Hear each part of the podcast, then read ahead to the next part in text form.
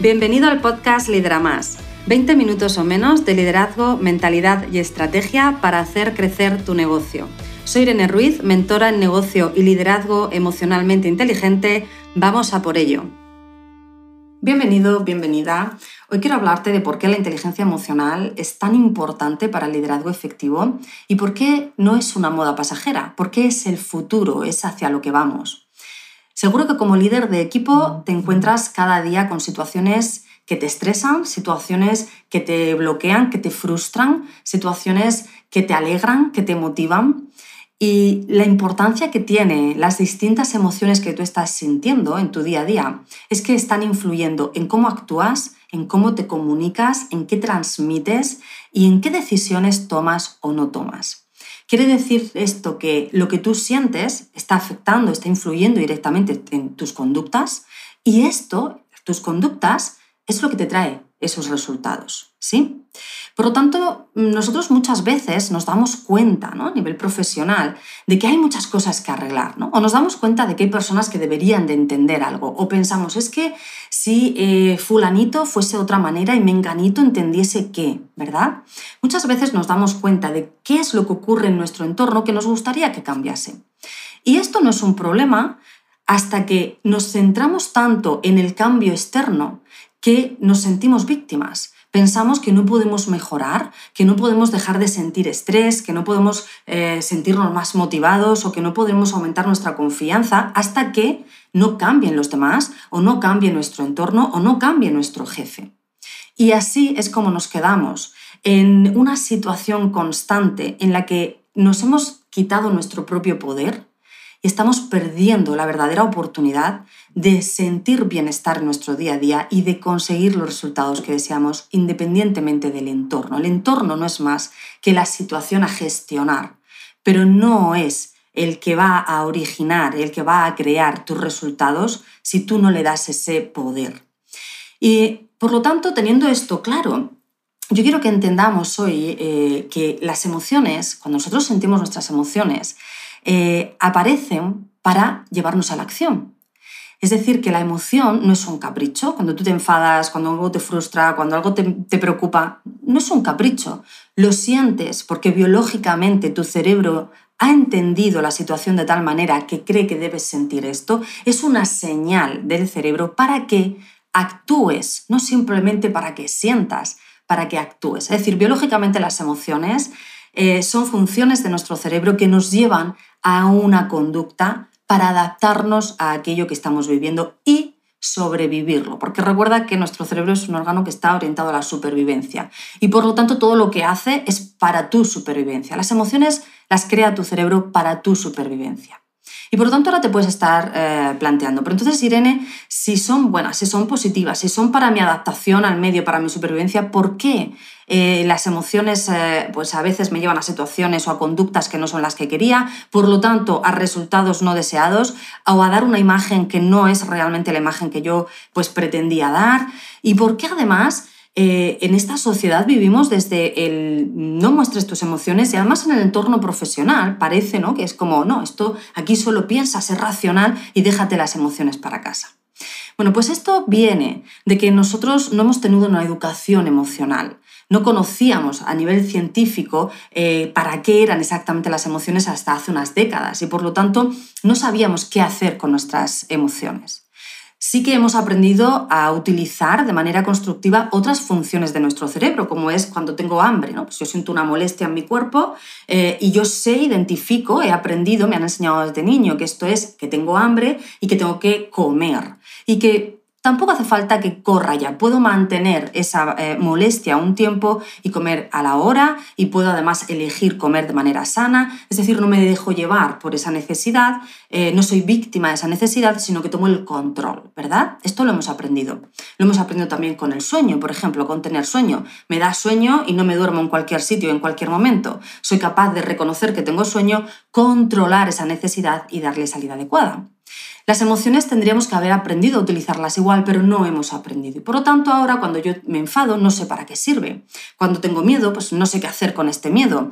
Y al final reacciono de una manera muy instintiva en la que no tomo el control y automáticamente, pues oye, o me sale cualquier conducta, o bien Si actúo en base a lo que me han enseñado en la sociedad, que es no muestres tus emociones, mejor no las eh, muestres o no las sientas, ¿no? Aquello de no te enfades, no tengas miedo, no estés triste, siempre el no delante de la emoción, pues entonces tiendes a reprimir la emoción.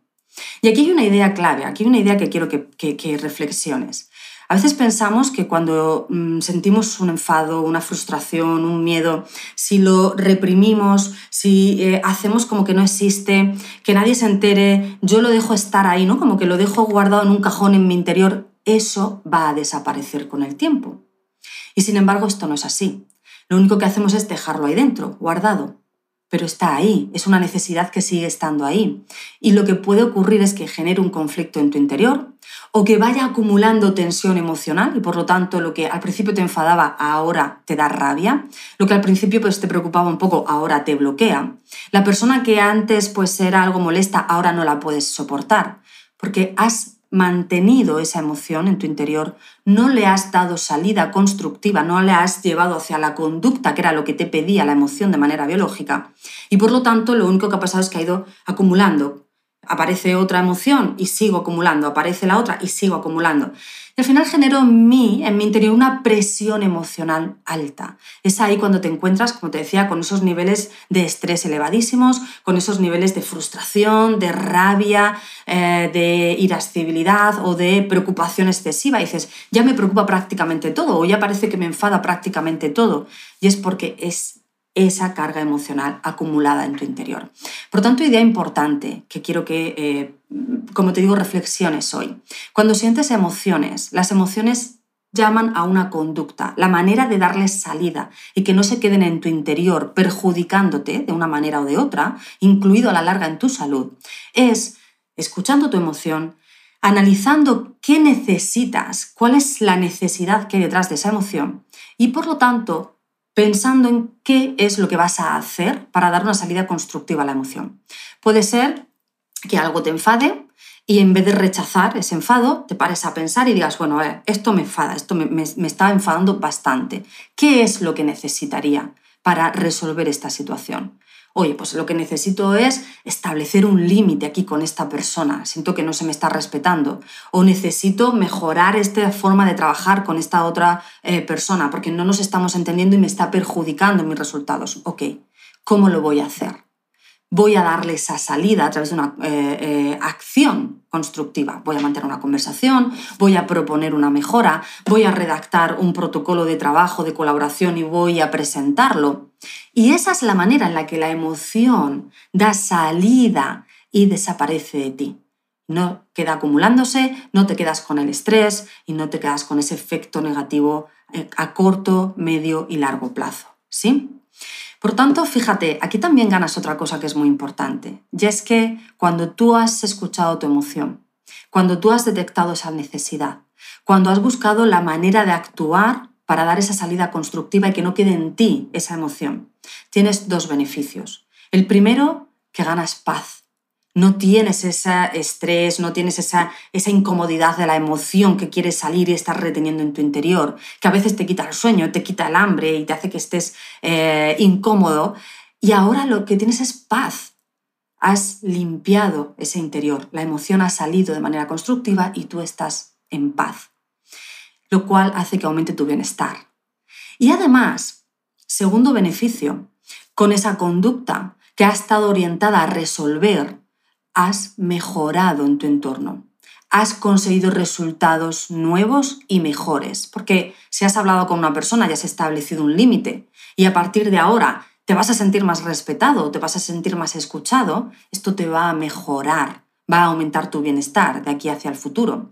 Si has eh, propuesto una nueva forma de colaboración para poder organizarte mejor con un compañero y bueno, pues esto va a hacer que ahora ganes más tiempo o cometas menos errores, o sea, más eficiente, va a mejorar tus resultados y aumentar tu bienestar en ese futuro, ¿verdad?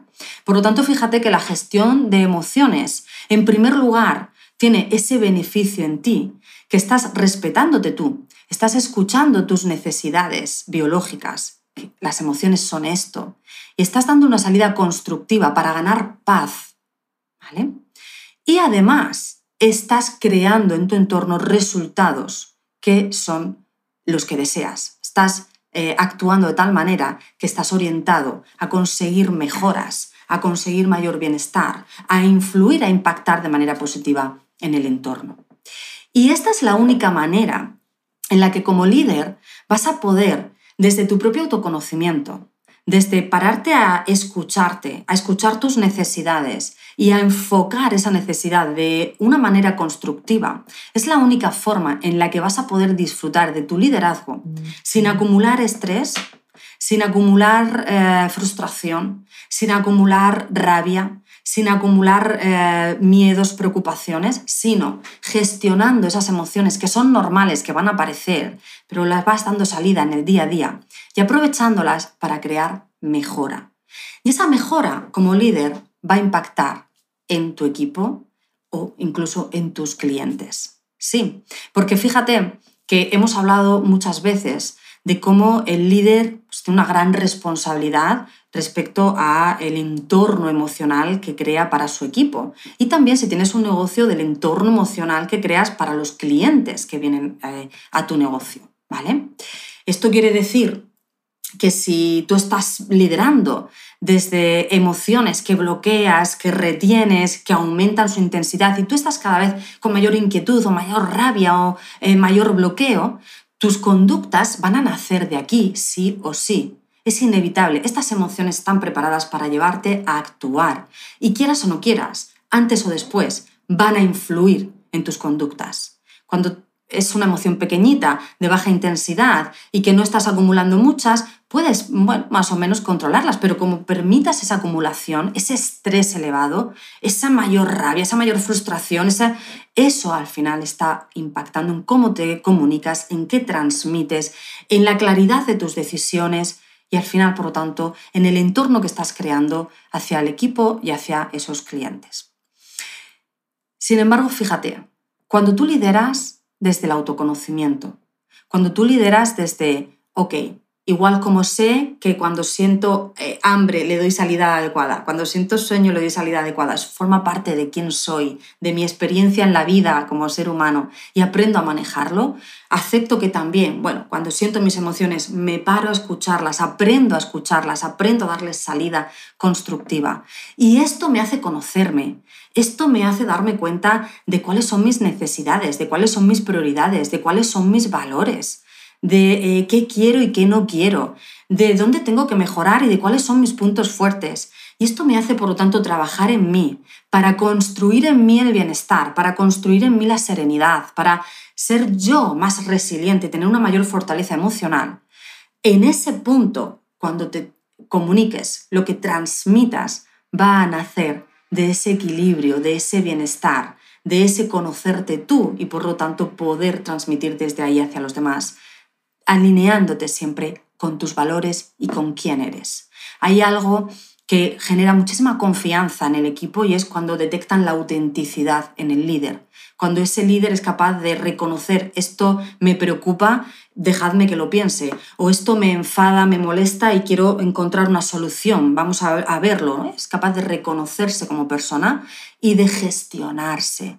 Esto, esta autenticidad, este ser tú y hacerlo desde el respeto hacia ti y el respeto a los demás es de lo que más gana confianza eh, de eh, las personas con las que trabajas, tanto de tu equipo como también para tus clientes, ¿vale? Por lo tanto, la importancia, como te decía antes, ¿no? la inteligencia emocional. La inteligencia emocional es esa capacidad que tienes tú para autogestionarte. Es la capacidad que tienes desde que naciste, porque es una capacidad que tiene tu cerebro, para aprender a ser consciente de ti mismo, a escucharte, a conocerte y a gestionarte, ¿sí? ¿Y qué quiere decir que sea una capacidad? Pues, pues como todas las capacidades, nosotros nacemos con un cerebro que tiene la capacidad de aprender y crear habilidades, como puede ser eh, pues esa inteligencia numérica o esa inteligencia lingüística. ¿vale? Es una capacidad que tiene el cerebro de crear una habilidad a través de un proceso de aprendizaje, pero si no lo trabajas, no lo creas. Simplemente tienes una, una capacidad no utilizada, no explotada. Puede pasarte, por ejemplo, que te guste la música, que te encantase pues, eh, poder tocar la guitarra, pero que nunca has pasado por el proceso de aprendizaje, por lo tanto no tienes esa habilidad, nunca has dedicado tiempo a ello y no tienes esa habilidad, pero la capacidad la tienes. Bueno, pues esto mismo pasa con la inteligencia emocional. Cuando nacemos, nacemos con esta capacidad. Y lo único que pasa es que crecemos eh, pues, ¿no? pues, eh, sin, sin, este aprendizaje y a día de hoy pues somos adultos que nos damos cuenta de que tenemos emociones, nos damos cuenta de que nuestras emociones influyen en cómo son nuestros días y en los resultados, pero también nos damos cuenta de que no sabemos cómo hacer que esto mm, pues, se pueda dirigir, ¿no? todas las emociones que yo siento, las pueda dirigir de manera consciente a ese bienestar y a esos resultados que deseo. Y la única diferencia eh, entre hacerlo o no hacerlo es desarrollar tu inteligencia emocional a través de un proceso de aprendizaje o no. Esto es lo único que te separa de ese bienestar emocional que deseas. El decidir aquí y ahora que esto lo vas a aprender, lo vas a poner en marcha y lo vas a conseguir como otros tantos aprendizajes has realizado ya en tu vida, ¿sí? Y por esto la inteligencia emocional no es una moda, es algo que llegó y se está quedando. Y cada vez somos más las personas que nos damos cuenta de que es algo que tenemos a nuestro alcance que tenemos eh, la posibilidad de desarrollar y que nos va a traer tantos beneficios, digamos, que merece la pena, ¿no? Es como qué pérdida de oportunidad sabiendo que esto existe, no utilizarlo, no aprovecharlo. Entonces cada vez somos más los que queremos una vida emocional enriquecedora, tanto a nivel personal como a nivel profesional. Cada vez somos más los que nos damos cuenta de que el impacto del líder en el entorno emocional es muy, muy importante y es una responsabilidad del líder. Y cada vez somos más los líderes que asumimos esa responsabilidad y que queremos poner en marcha nuestro propio aprendizaje para desarrollar esas habilidades con las que vamos a ganar ese bienestar, ese equilibrio y esa eficiencia que luego vamos a poder conseguir en nuestro entorno. Es decir, primero nosotros y después fuera.